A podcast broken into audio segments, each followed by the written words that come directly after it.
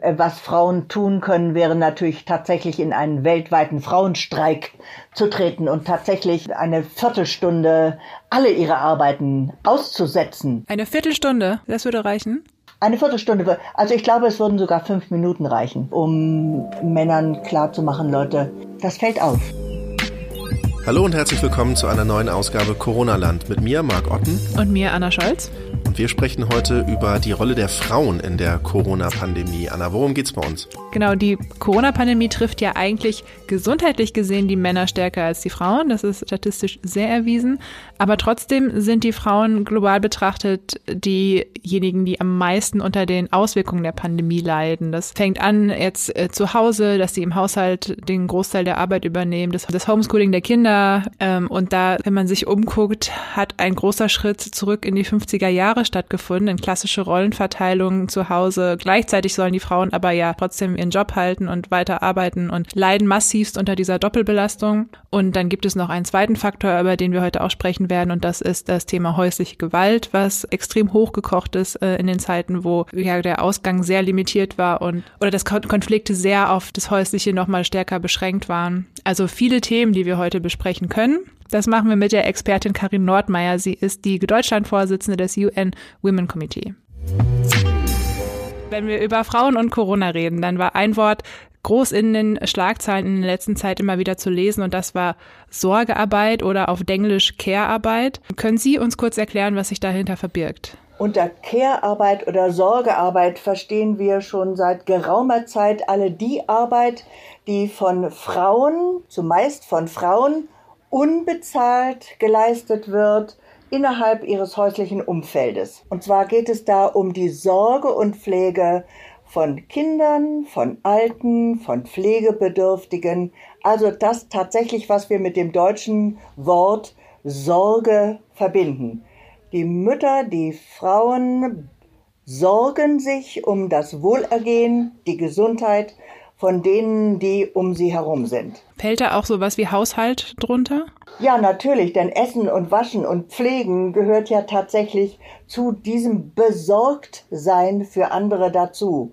Es ist ja nicht nur das Einkaufen und Essen kochen, was zur Pflege für einen Menschen gehört, sondern es gehört ja auch dazu, zum Beispiel äh, einem Kind vorzulesen, um seine geistige Entwicklung zu schulen, zu fördern. Es geht ja nicht nur um das körperliche Wohl, was man immer so schnell als erstes bedenkt, sondern es geht ja tatsächlich um einen Entwicklungsprozess, der in dieser Sorge- und Pflegearbeit eine ganz große Rolle spielt. Und kann man das so sagen? Gibt es schon irgendwelche Zahlen, die belegen, dass jetzt durch Corona, durch das Homeschooling und dass Menschen wieder mehr zu Hause sind, dass diese Arbeit wieder vor allem auf Frauen fällt? Ja, das ist ganz einfach zu belegen. Zum einen ist die Erkenntnis ja nicht neu, ähm, dass Frauen in all den Bezahlberufen immer in der unteren Reg äh, Region sich befinden.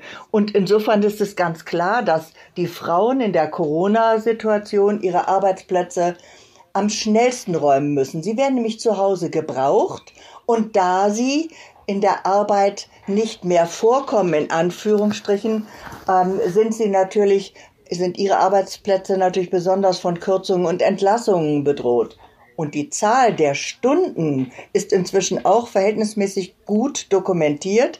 Die Frauen mehr in dieser unbezahlten Pflege- und Sorgearbeit verbringen.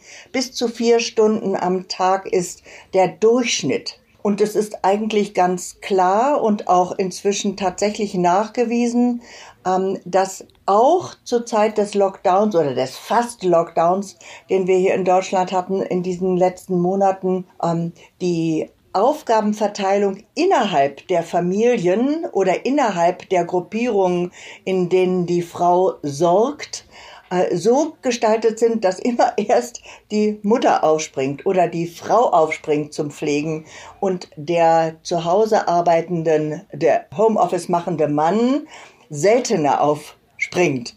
Und das ist in der Tat schon zu messen und es sind bis zu vier Stunden durchschnittlich die Frauen mehr arbeiten zu Hause als ihre dazugehörigen, in den Hausstand dazugehörigen Männer.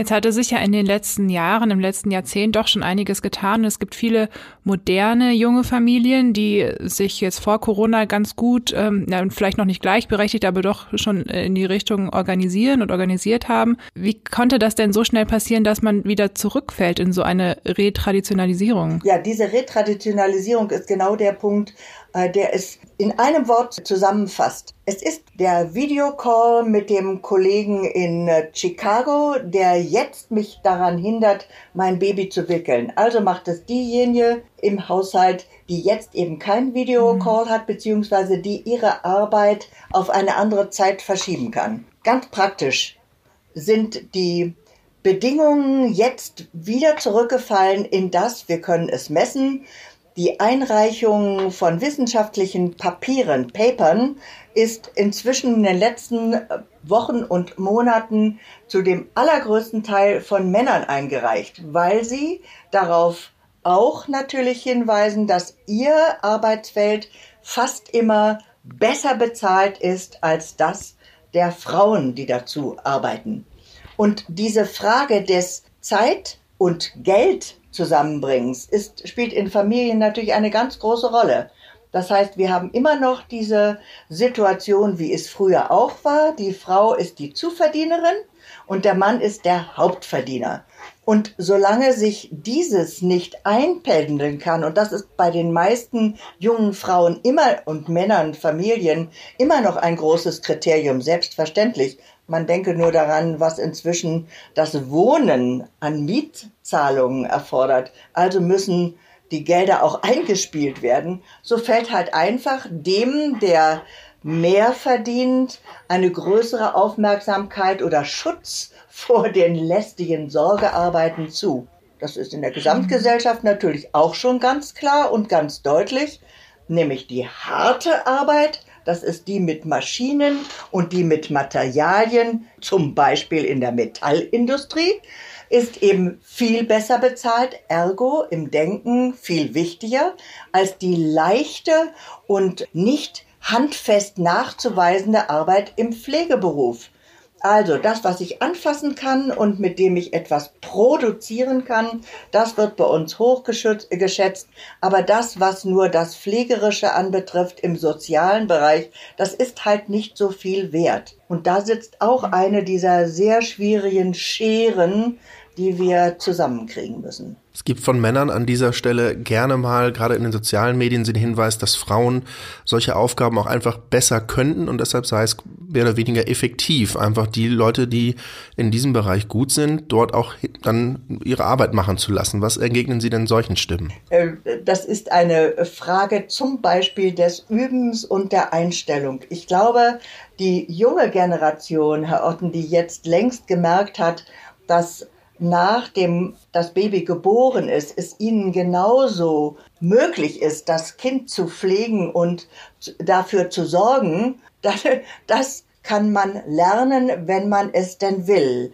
Unsere Gesellschaft aber hat ja tatsächlich schon gesagt, immer wieder, Frauen können das besser. Und je länger man so etwas sagt, umso häufiger man so etwas sagt, umso eher glauben es Menschen und agieren dann auch danach. Also ich bin fest davon überzeugt, äh, dass wenn wir anders denken würden und wenn die gesellschaftliche Wertung dieses Sorgens und Pflegens besser wäre, und jetzt mal abgesehen von dem Finanzieren, was dahinterher kommt. Also zunächst einmal geht es darum, wie bewerte ich das? Also ich glaube, das ist eine, ähm, eine Benennung, die man ändern kann, zu sagen, dass Männer und Frauen das Pflegen und Sorgen genauso gut können, beide Geschlechter. Und der Beweis ist ziemlich einfach anzutreten, um diesen Männern das zu sagen. Sie sollen doch mal in Kindergärten gucken gehen, wie die Jungen, früher waren es Zivildienstleister, jetzt sind es Buftis, äh, in einem Kindergarten oder in einem Altenpflegeheim genau diese Arbeit in einer Intensität, mit einer emotionalen Bindung und mit einem Können versehen, den Leuten, die behaupten, das können Frauen halt besser und deshalb machen wir das nicht, einfach den Wind aus den Segeln nehmen wird. Mhm. Ich glaube, es geht gerade bei diesen typischen Frauenberufen, wie man dann immer so schön sagt, bei Pflege und Erziehung, auch darum, dass es da einfach keine Lobby gibt oder eben, wie Sie sagen, keine, keine gelernte Wertschätzung? Also ich bin fest davon überzeugt, ähm, dass die Wertschätzung dieser Aufgaben für die Entwicklung unserer Gesellschaft sich ändern muss. Die Wertschätzung, was ist denn eigentlich, wir erziehen doch für die nächste Generation, wir erziehen für die Zukunft. Warum lassen sich das Männer aus der Hand nehmen? Ich, ich komme also aus einer ganz anderen Richtung dabei. Es ist unglaublich schade, dass wir genau an diesem Werteproblem noch nicht eingesetzt haben oder viel zu wenig eingesetzt haben. Ich will es mal nicht so negativ sagen, sondern ich sehe sehr wohl, dass in der jungen Generation dort schon Ansätze sind, die aber ganz schnell auch wieder verändert werden, nämlich durch den Gedanken, dafür verdiene ich nichts, viel zu wenig und ähm, mit einer Blume kann ich meine Familie nicht ernähren, mit einem Klatschen und Applaus klatschen auch nicht. Also nehme ich mhm. natürlich den Beruf, der mir mehr Geld einnimmt. Und dieses Denken, das müssen wir umdrehen. Welche Rolle spielt denn aus Ihrer Sicht die Politik jetzt gerade so in dieser Corona-Zeit? Ich glaube, für viele Frauen war schwierig, dass der Reflex einfach erstmal war, erstmal alle zu, erstmal alle sind, bleiben zu Hause, die Schulen sind zu, die Kitas sind zu. Wenn die Eltern dann zu Hause sind, in Klammern vor allem natürlich dann die Mutter, dann kann die sich ja kümmern. Also dass auch von der politischen Führung irgendwie so ein bisschen dieser Reflex ja, zumindest nicht ganz unterbunden wird, sondern eben auch mitgenommen wird. Wie bewerten Sie da die Rolle? Ich glaube, Unsere Politik, das heißt diejenigen, die jetzt entscheiden müssen, machen einen hervorragenden Job an dieser Wertestelle, um das jetzt nochmal aufzunehmen, meinen Gedanken zu drehen innerhalb von wenigen Monaten, ist extrem schwer, denn das, was auf die Entscheider in der Politik ähm, herunterprasselt, das sind ja die genau die Lobbyisten der Situation, von der ich eben geredet habe, nämlich die, die es dabei erhalten wollen, wie immer. Es ist ja auch sehr bequem, wenn man sagt, ach, das kannst du besser, also brauche ich das nicht zu machen. Dass du weniger verdienst, ach, das kriegen wir schon mit Ehegattensplitting und whatever, äh, kriegen wir das schon geregelt. Aber ich bin hier derjenige. Und an dieser Stelle kann die Politik so schnell gar nichts ändern. Ich finde viel eher, dass wir gucken müssen, dass wir den Gedanken wieder in die Gesellschaft und damit natürlich auch in die politischen Entscheidungsgremien bringen, dass die Wirtschaft dem Wohle der Gemeinschaft dienen muss und nicht das Wohl der Gemeinschaft der Wirtschaft.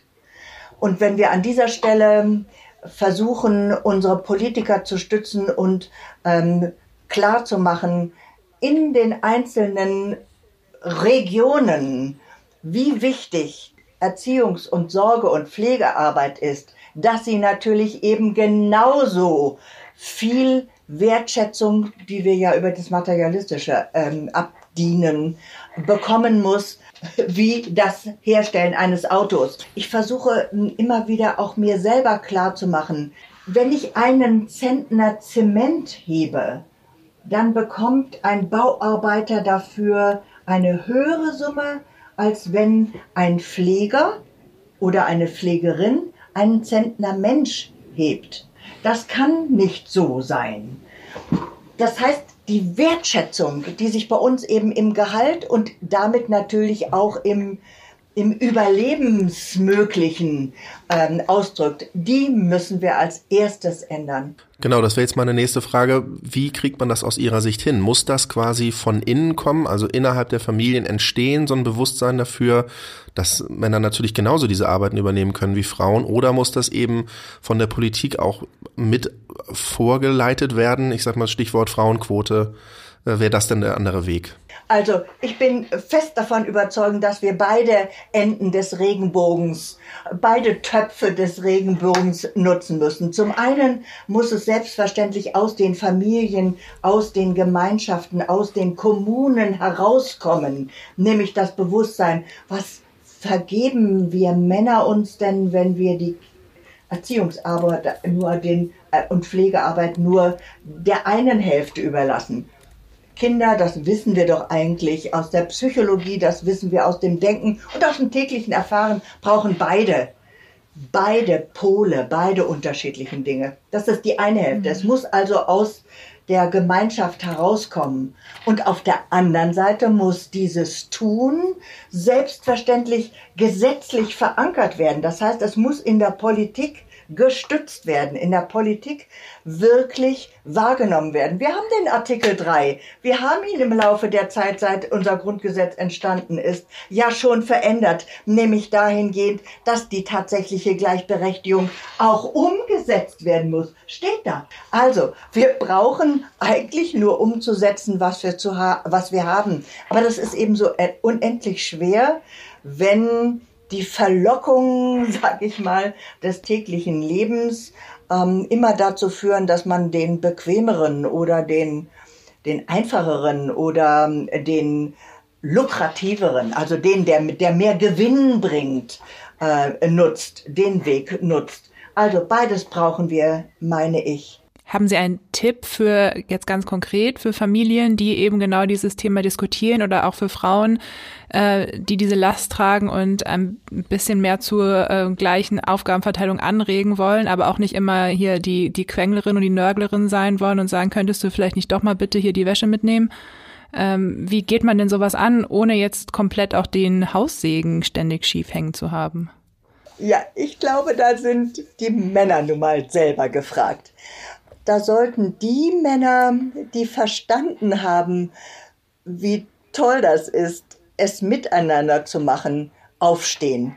Äh, UN Women für die Organisation, UN-Organisation, für die ich ja werbe und für die ich stehe, hat dafür ein ganz großartiges Motto mit einem etwas englischen Namen immerhin ähm, geprägt, aber diese Aktion ist großartig für die Männer. Die heißt nämlich He for She. Er für sie.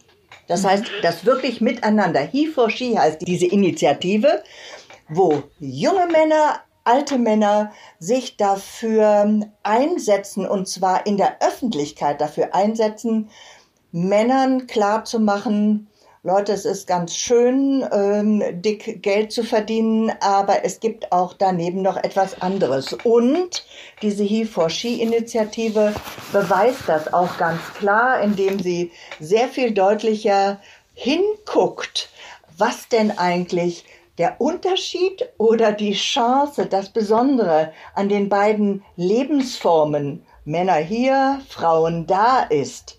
Und ähm, diese Überlegung treiben wir hier in Deutschland natürlich auch weiter, indem wir ganz klar sagen, und das auch belegen können, das müssen die Männer untereinander auch weitertragen. Nämlich du, pass mal auf, ähm, können wir das nicht mal Leuten erklären, auf welche Weise man miteinander umgehen kann und wie wir tatsächlich unsere Zukunft gestalten können, indem wir nämlich die sogenannte Potenz, das, was, was sie können, was sie wirklich gut können, was sie besser können, was sie miteinander besser können, ihnen tatsächlich vorleben. Und dieses Vorleben, dass man nicht immer nur dem ja, jetzt sag ich mal, dem Chef und dem Jagen nach mehr, mehr, mehr, höher, lauter, schneller wirklich Raum geben soll, sondern vielleicht tatsächlich sich darüber Gedanken machen muss, miteinander wohlgemerkt, dass ein Leben einen Entwicklungsprozess braucht, aber dieser Entwicklungsprozess sich nicht immer in materiellen Werten ausdrücken muss. Das setzt natürlich Männer voraus, die offen für sowas sind und die ein Interesse daran haben, dieses Gemeinsame zu erleben. Äh, mein persönlicher Eindruck ist, davon gibt's immer mehr, auch so gerade in meiner Generation und so die Nachkommenden. Aber wie schätzen Sie denn so derzeit den, den Stand in Deutschland ein? Wie viele Männer, äh, falls man es in Prozenten ausdrücken kann, sind denn offen für solche neuen Gesellschaftsformen, für solche Denkansätze?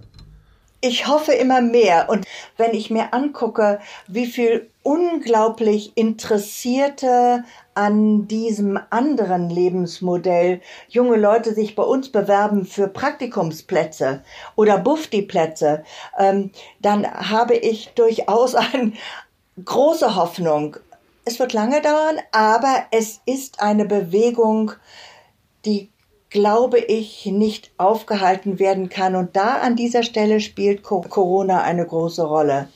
Nämlich wir sind ja Pferde im Lauf gestoppt. Und zwar in einer Situation, die keiner von uns kennt. Die Wissenschaftler wissen mehr, aber nicht viel. Das heißt, wir sind alle in der völlig neuen Situation, mit einer Situation befasst zu sein, die uns zwingt, absolut zwingt, neu zu gucken. Und ich sehe eine Chance darin, dass dieses neue Denken eben, weil das Virus nicht Halt macht vor Männern, Frauen, gelben, grünen, ich weiß nicht was, großen, dicken, ähm, sondern alle betrifft, dass sich alle gezwungen sehen, eine Richtung sich neu zu erdenken. Also ich sehe da auch in diesem Zusammenhang äh, von Corona eine Chance, dass wir diesen, diese andere Wertung des Zusammenlebens wenigstens in Erwägung ziehen. Klar, im Moment sind tatsächlich die Frauen die Gelackmeierten, weil noch das Denken nicht so schnell funktioniert. Ähm, Sie haben jetzt da die Männer vor allem so ein bisschen in die Pflicht genommen und gesagt, also das ist dann auch deren Aufgabe dort ja, sich zu öffnen für diese mehr, für mehr Gleichberechtigung, das auch weiterzugeben, mit, mit Freunden und Bekannten darüber zu sprechen, um so auch so einen gesellschaftlichen Wandel hinzubekommen.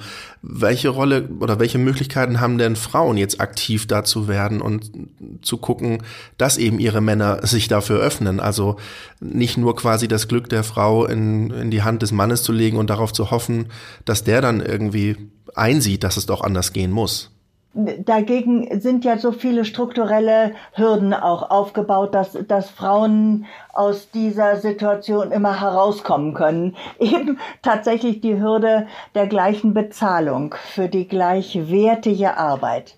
Das ist ja so eine mechanische Hürde, die noch nicht geknackt ist für Frauen. Und das macht Frauen immer irgendwann dann auch müde.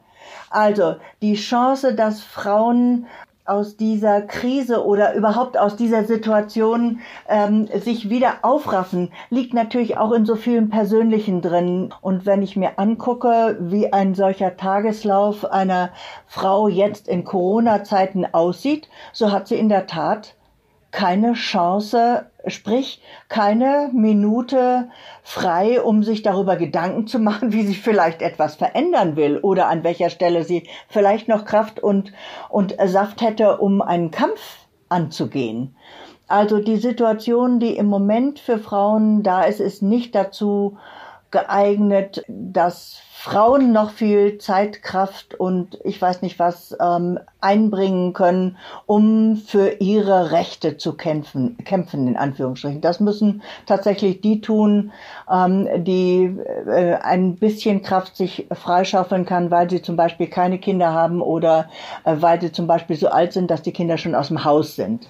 Die sind einfach, da, da ist nichts drin, da bleibt, da bleibt kein, kein Tropfen mehr übrig. Das ist im Moment wirklich Aufgabe der Männer. Aber wenn es sich verändern sollte, dann werden sicherlich Frauen aus, die, aus dieser Situation wieder aufsteigen und werden, werden Möglichkeiten suchen müssen, auch untereinander zu sehen, dass sie das Ruder herumdrehen, indem sie weitergehen. Mehr geht nicht, aber weitergehen. Jetzt im Moment sind sie einfach gestoppt, gebremst, ausgebremst.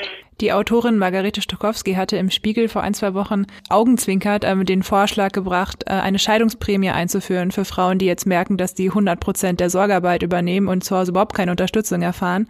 Und dass die so den letzten Push noch kriegen, der die das Ruder rumzureißen, wie Sie sagen. Ja, aber das sind natürlich genau wie das. Ich glaube, in unserem Vorgespräch haben wir schon mal darüber gesprochen, ähm, was Frauen tun können, wäre natürlich tatsächlich in einen weltweiten Frauenstreik zu treten und tatsächlich ähm, äh, eine Viertelstunde alle ihre Arbeiten auszusetzen. Eine Viertelstunde? Das würde reichen? Eine Viertelstunde. Also ich glaube, es würden sogar fünf Minuten reichen. Also das, wär, das ist jetzt meine, meine, meine, meine Einschätzung. Natürlich, die jungen Frauen sagen mir, wir brauchen eine halbe Stunde. Ähm, also ich würde, würde von mir aus sagen, es würde tatsächlich eine Viertelstunde reichen, um Männern klarzumachen, Leute, das fällt auf. Ja, also ähm, da gibt es verschiedene Möglichkeiten, um, um ähm, solche aufsehenerregenden Dinge zu machen. Ähm, das sind aber immer nur die sogenannten Sensationen. Was helfen würde, ist tatsächlich ein Umdenken und das läuft nur unter der Hand. Das, das läuft nur in kleinen Kreisen. Das Spektakuläre ist immer nur etwas, was dann so aufpoppt. Im Moment ist spektakulär, dass ein Appell nach dem anderen losgeschickt wird, darauf hinzuweisen, wie die Situation ist in der Schattenpandemie, ähm, in der Corona-Berufstätigkeit, äh, in den systemrelevanten, was ist systemrelevant und so weiter. Da kommt ein Appell, eine Petition nach dem anderen. Also Masse wäre an dieser Stelle für Frauen eine Möglichkeit, um auf die Problemlage hinzuweisen. Nur bis wir ähm, die Ohren derjenigen, die unsere Welt im Moment in den Händen halten, halten Männer erreichen, mhm. brauchen wir eben eine große Masse. Mhm. Was halten Sie denn von dem Corona-Elterngeld, das diskutiert wird? Dass äh, Kritiker sagen, das ist einfach nur nochmal die Herdprämie in einem anderen Kostüm oder ändert das tatsächlich diese Wertschätzung, über die wir gesprochen haben? Also, solange es nur ein solcher Tropfen ist, in Anführungsstrichen, ändert sich daran sicherlich wenig. Wenn das Eltern, Corona-Elterngeld damit ähm, zusammenhinge, dass es einen Denkwechsel brächte. Jetzt ist es ja sozusagen nur das also ich empfinde es jedenfalls so, äh, ist es ja nur, nur ein Stopfen der momentanen Situation. Aber dahinter steht noch nicht das System, was wir eigentlich ändern wollen. Also ähm, an der Stelle äh, kann ich dazu noch gar nichts Abschließendes sagen. Im Übrigen ist es ja auch noch gar nicht ausgezahlt oder würde es ja naja. gar nicht so schnell ausgezahlt und könnte gar nicht so schnell genutzt werden. Ich glaube, im Moment ist der Wirrwarr dessen, äh, was gehen kann oder was nicht gehen kann, noch nicht geordnet. Okay, dann würde ich hier mal einen Schnitt machen hinter das Thema. Ich glaube, da können wir sonst auch noch Tage diskutieren. Würde gerne noch ein Thema ansprechen. Sie sagen, im, äh, im Zusammenhang mit Corona gibt es eine Schattenpandemie in Bezug auf Frauen und Mädchen. Was meinen Sie denn mit dem Begriff Schattenpandemie?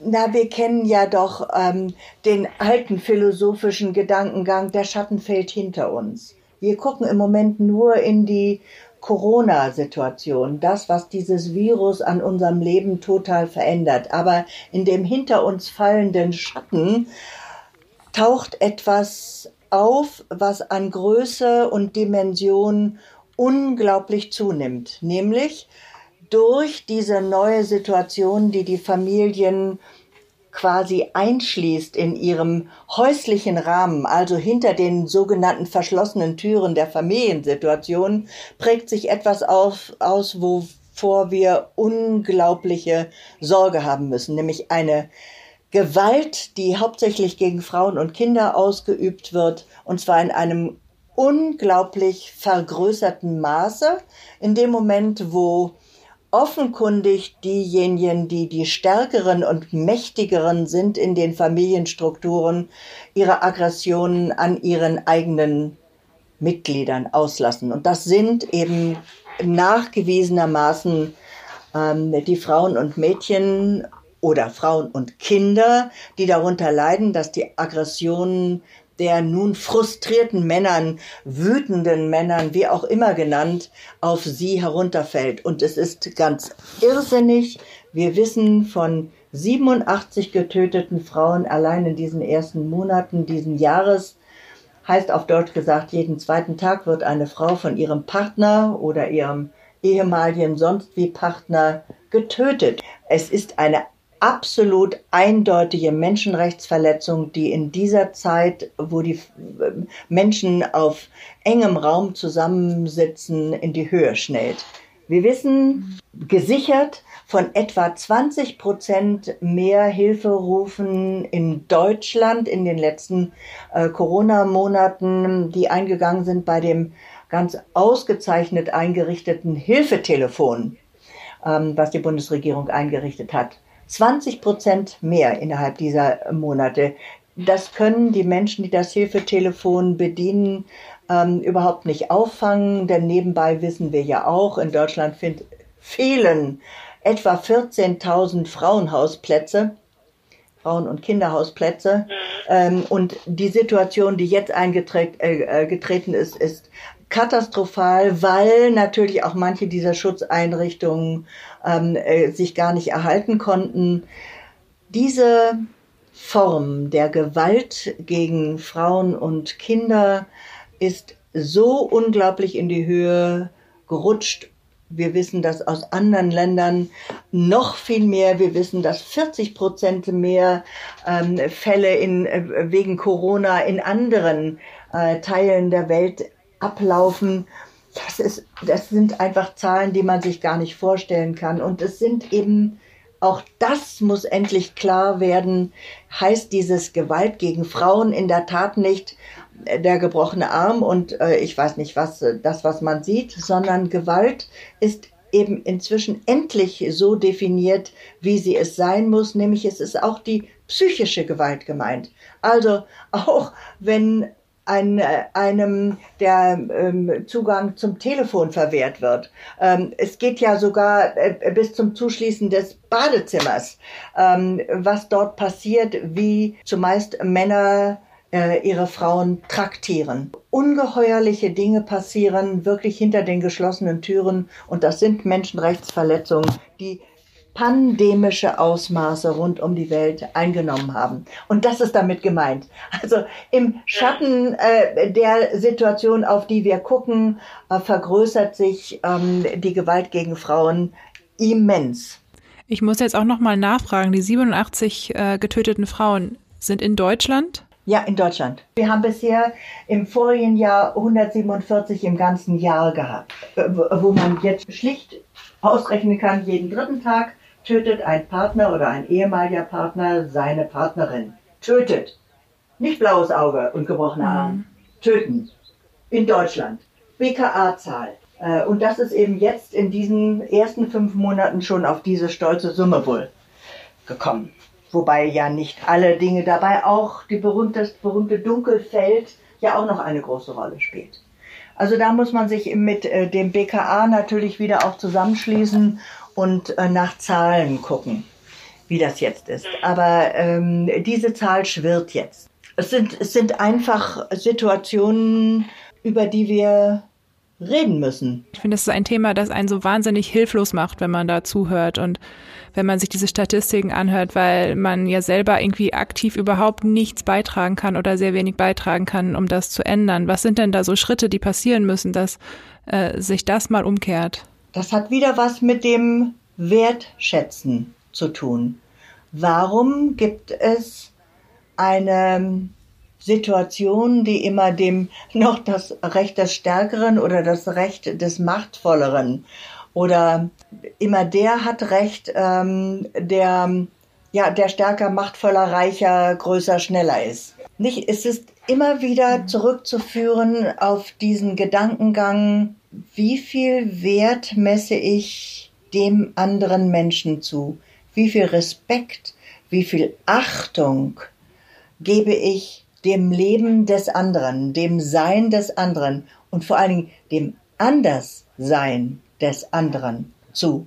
Nicht, es ist, äh, es ist einfach tatsächlich ein Erziehen zu einem Leben, wo klar ist, wir können diese Welt nur miteinander erhalten.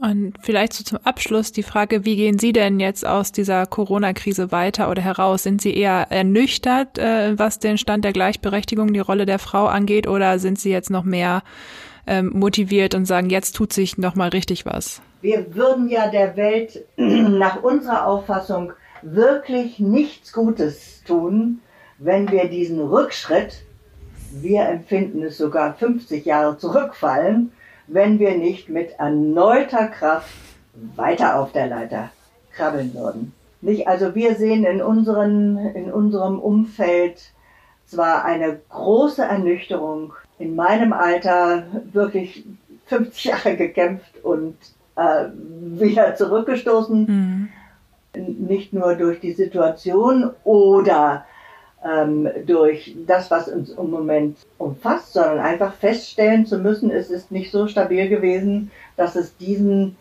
diesen besonderen Paukenschlag hätte durchstehen können. Also die Gesellschaft hat sich tatsächlich noch nicht so umgedacht, ist noch nicht äh, so, hat noch nicht so umdenken können. Und ähm, das beflügelt eigentlich ganz viele von uns zu sagen, jetzt erst recht. Ich finde es auf jeden Fall interessant, dass es immer noch diesen Reflex gibt, wenn Betreuung ansteht, dann ist die Frau dran. Das ist zumindest in weiten Teilen, scheint das immer noch so die läufige Meinung zu sein. Tatsächlich in, in solchen Krisen wird es jetzt auch nochmal sehr offensichtlich.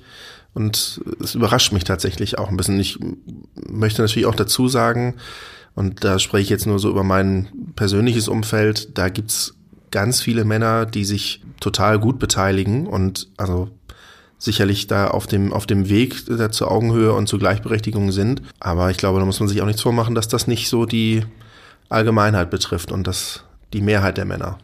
Ja, ich glaube, es wird auch ganz klar, dass in vielen Familien, die sich so arrangiert haben, dass beide Elternteile arbeiten können und auch beide vielleicht sogar Vollzeit arbeiten, dass das nur funktioniert, weil diese Aufgaben, die die Frau sonst übernehmen würde, outgesourced wurde. Zum großen Teil an andere Frauen, die dann die Kinderbetreuung übernehmen, die vielleicht auch als Haushaltshilfe irgendwie dann zweimal die Woche die Bude putzen oder in Schulen Betreuungsangebote. Und jetzt, wo das alles die externe Hilfe wegbricht, dann liegt es wieder bei der Frau, weil es nie gelernt wurde, dass es das wirklich auf beide Schultern zu verteilen. Und wie Frau Nordmeier auch äh, das gesagt hatte, es geht vor allem auch dann wieder ums Geld und da spielt eben das eine große Rolle, dass Frauen im Schnitt weniger verdienen als Männer, teils eine ganze Ecke weniger, obwohl sie die gleiche Arbeit machen. Ja. Und das befördert dann natürlich auch in solchen Situationen wieder genau diese Entscheidung, dann verzichten wir eher auf das kleinere Gehalt, weil ich muss ja als Mann die Familie ernähren mit meinem größeren Gehalt. Ich habe auch ein ganz, äh, in der Zeit war ein spannender Artikel, ich glaube am Wochenende letzte Woche, da stand, äh, war die These aufgestellt, wenn ein Mann 50 Prozent übernimmt, dann ist es toll. Und wenn eine Frau 50 Prozent übernimmt, dann, äh, buh, da geht aber noch was. Also auf Haushalt jetzt bezogen und auf mhm. diese Sorgearbeit, weil das stimmt auch einfach. Ja, und ich glaube, es ist schon auch noch so, dass wenn Frauen sagen, ich möchte meine eigene Karriere hier starten und ich natürlich ist es wichtig, dass Kind und Haushalt hier laufen, aber ähm, meine Karriere ist, bedeutet eben auch viel. Ich glaube schon, dass da äh, Frauen auch immer wieder damit kämpfen müssen, ja, dann gleich kritisiert zu werden, nach dem Motto, na Mensch, dann, dann hätte sie ja nicht Mutter werden müssen, äh, weiß man doch, was auf einen zukommt. Ja. Und äh, auch in solchen kleinen Äußerungen zeigt sich eben schon noch dieses tradierte Bild, die Frau kümmert sich eben um Kind und Haushalt. Ja, also auch eher irgendwie alles ernüchternd, wie es Frau Nordmeier sagt, was jetzt hier passiert. Aber ich finde auch, man muss auch einfach dazu sagen, ich glaube, hier bei uns im Unternehmen ist klar, dass immer mehr junge Väter auch lange Elternzeit nehmen, so und da auch äh, Verantwortung übernehmen. Mhm. Äh, und das hilft den Frauen in dem Sinne, dass sie nicht mehr die große ja, das große Unbekannte sind, oh nee, die, wir stellen keine Frauen in dem Alter ein, weil die gehen dann direkt in Elternzeit. Nee, die Männer gehen halt eben auch dann mal sechs Monate in Elternzeit und sind dann weg. Absolut. Und ist unser Unternehmen vielleicht nicht repräsentativ dafür gesamt Deutschland, aber ähm, das ist genau das, was ich schon, schon sagte. Also es viele, viele Männer mehr als früher sind auch interessiert daran, ähm, eine, eine enge Bindung zum Kind zu haben, auch Zeit für Erziehung zu haben und äh, sehen auch ein, dass eben auch im Haushalt die Rollen einigermaßen gleichwertig verteilt werden müssen, so gut es eben geht. Und das ist ein Prozess, wie Frau Nochmeier sagte, das geht nicht von jetzt auf gleich und das wird dauern. Es hat ja auch gedauert, um zu dem Punkt zu kommen, bei dem wir vor Corona waren. Und wer weiß, vielleicht ist es wirklich so, wie Frau Nordmeier sagt, dass es äh, jetzt einen Rückschritt gibt und dann gibt's aber zwei, drei Schritte nach vorne danach. Ja.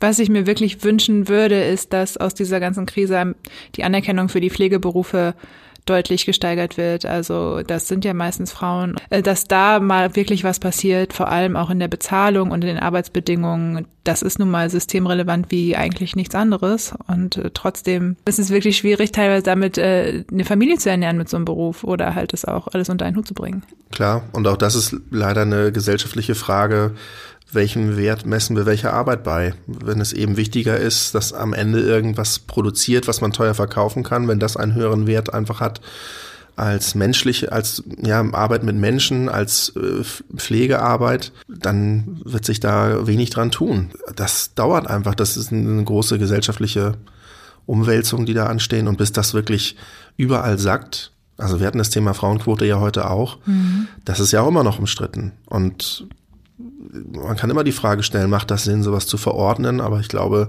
es hilft auf jeden Fall dabei, wie Frau Nordmeier auch sagte, das zumindest anzuerkennen, dass es ganz normal ist, dass auch Frauen in Führungspositionen gehören. Ja. Ich denke, also wir hatten da ja auch schon mal äh, vorher drüber gesprochen und ich bin kein Fan der Frauenquote, aber ich finde es, sie ist unbedingt notwendig, damit sich da strukturell was ändert. Denn erst wenn wir wirklich 50-50 besetzt haben, diese Rollen, diese Führungsposition, dann kann auch organisch nachwachsen und dann immer dieses Argument, ja, aber äh, dann werden schlechtere Kandidatinnen bevorzugt gegenüber besser qualifizierten Männern. Das würde ich jetzt auch, finde ich überhaupt nicht so. Aber wenn man dahin will, dass wirklich nur die am besten qualifiziertesten Menschen diesen Job bekommen, dann muss man erstmal 50-50 herstellen. Ja. Gut, abschließend können wir festhalten, äh, zum einen muss sich strukturell noch einiges ändern, andererseits liegt es aber auch äh, an der intrinsischen Ausrichtung eines Einzelnen, egal ob man Mann oder Frau ist. Äh, da ist noch viel, ja, ich sage Luft nach oben und da kann man im, im Kleinen einiges bewegen, wenn man bei sich anfängt, glaube ich. Und damit entlassen wir Sie jetzt auch aus diesem Podcast und wir hören uns hoffentlich nächste Woche wieder. Bis dahin können Sie Ihre Fragen und Anmerkungen wie gewohnt schicken an audio.noz-digital.de. Abonnieren Sie uns auf der Podcast-Plattform Ihrer Wahl oder hinterlassen Sie uns auch gerne eine Bewertung auf Apple Podcast. Da freuen wir uns sehr drüber und ich sage bis zum nächsten Mal und machen Sie das Beste draus.